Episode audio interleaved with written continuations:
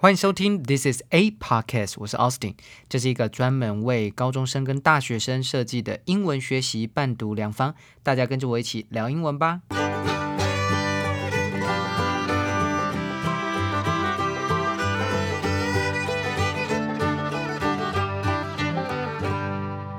今天是七月七号，星期三。今天的每日一字是 doxing，d o x x i n g，doxing。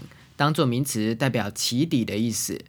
The practice of publicly identify or publish private information about someone, especially as a way of punishing the person or getting revenge. 我们来看来自 The New York Times 纽约时报的例句。A trade group representing Google, Facebook, Amazon, Apple, and others hit back at Hong Kong doxing law. 一个代表谷歌、脸书、亚马逊、 苹果等公司的贸易团体反击香港反起底法。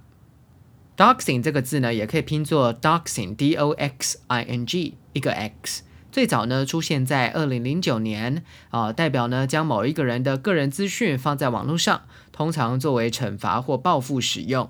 有些人呢也将它作为中文的人肉搜索的英语翻译。这个词呢源自于早期的 Dropping Docs 和 Doc Dropping。DOC doc 在这里呢，指的不是一般的文件哦，在这里指的是任何个人私人隐私的文件，而 docs dox 就当做及物动词使用。另外，在网络上进行人肉搜索的那些乡民，我们在英文当中称他们为 Internet vigilante。